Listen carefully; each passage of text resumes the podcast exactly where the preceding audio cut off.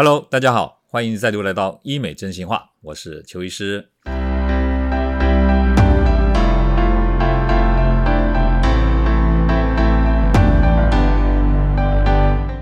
今天哈，邱医师想跟大家谈的是，最近啊有看到一个报道啊，他说有一个未婚的女性，可能是因为要结婚拍婚纱照的关系，她快速减重，在半年内啊瘦掉十公斤。她发现说什么，她私密处这个地方啊变松弛了。到底这个是真的还是假的？有没有这个可能性？哈，因为他未婚嘛，也没生过小孩，怎么可能？所以今天邱医生呢，就是来跟大家分析一下，会不会有这样的状况？哈，他年纪是三十四岁，其实这个半年瘦十公斤，哈，也不算多快速啦。如果他是在两个月瘦十公斤，哎，那就算很快速。可是毕竟还是减掉很多的体重嘛。那本来他很开心嘞，可是后来他发现说，他一打喷嚏哦，他会漏尿。年纪稍长的女性，有的人会有这种症状，可是她才三十四岁。后来她去就医检查，那医生就发现说她那个尿道口跟膀胱交界那个地方的括约肌哦，就有点松弛的现象。结果这个女生呢，她就感觉到说自己啊，除了打喷嚏会漏尿以外啊，她发现她的阴道也变松弛了哈。所以这个就很怪喽哦。为什么？因为我们知道，如果快速减肥啊，或者原来很胖，那减掉的体重很多的话，我们都会感觉到组织变松嘛。比如说你的手臂就会有点蝴蝶袖的感觉哈。摆动很明显，那怎么可能私密处呢？呃，也会变松弛哈。哎，其实邱医师跟大家报告哈，就说私密处哈老化的部分，其实也是我们医美啊在处理的一个问题哈。像刚刚这个女性会随着减肥哈，导致她的黏膜变薄，那她的支撑呢也变得比较不够。就有可能变得比较松弛。如果你要避免这样的状况，不管是因为减重了哈，当然这个案例比较少，或者是因为老化或其他的问题呢导致的私密处的松弛呢，有没有什么办法来改善？接下来哈，其实跟大家谈谈哦，女性的私密处的松弛有哪些可能的原因？呃，最后邱医师再跟大家谈啊，有什么治疗或改善的方法哈？刚刚有提到这个女性朋友是因为她快速减重嘛哈，但是其实比较常见的倒不是这个问题，比较常见第一个啊，就是因为生产的关系，特别是这个阴道产胎儿嘛，要经过产道，如果这个胎儿呢很大，体重啊比较重的这种大胎儿，它生产的过程当中呢，有可能会造成阴道的撕裂伤。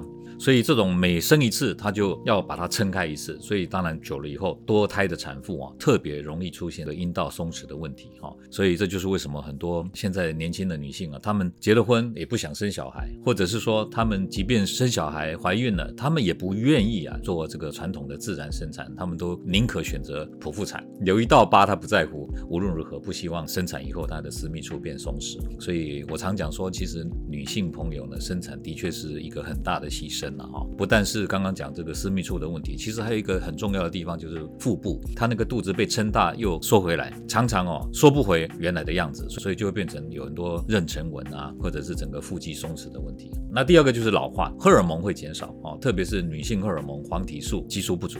那这些激素不足的时候呢，阴道本身哈就失去弹性，它那个黏膜呢就比较变薄，就萎缩松弛，所以这也是私密处变松的一个很重要的因素。如果你一老化以后，卵巢分泌的雌激素减少了，你荷尔蒙不足，那就会导致这些私密处松弛的这个现象。那最后再回来谈刚刚那个快速减重的问题哦，建议大家哈尽量不要快速的这个减肥啦。我常讲说，其实你们遇到停滞期不要太担心，停滞期让身体去适应一段时间，可以避免这个胶原蛋白大量。的流失。那我们知道私密处它是一个中空的管状构造嘛，它在上皮层的下方有很多筋膜跟肌肉。那如果你快速减重的时候，有时候会把肌肉都瘦掉了。哦，那我们知道说年纪大以后还容易有肌少症的问题。那肌少症不是只有出现在你手脚这些地方的肌肉，事实上看不到的地方的肌肉也会被你瘦掉。比如说像老年人他吞咽会有困难，那就是因为他肌少症的时候影响到他那个吞咽喉管那个地方的肌肉，他会容易呛到，所以老年人很容易呛到，这个要小心。那如果是女性朋友的话，如果你快速减重又加上肌少症的话，那连私密处地方的肌肉都被你瘦掉了，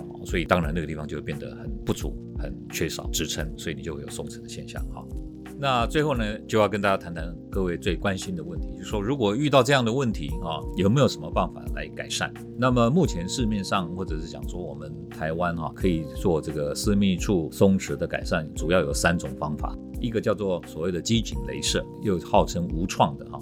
那第二个呢，就是传统的手术的缝合。那第三个呢，就是填充，自体脂肪填充或者其他的像玻尿酸啊，其他的填充剂的填充啊。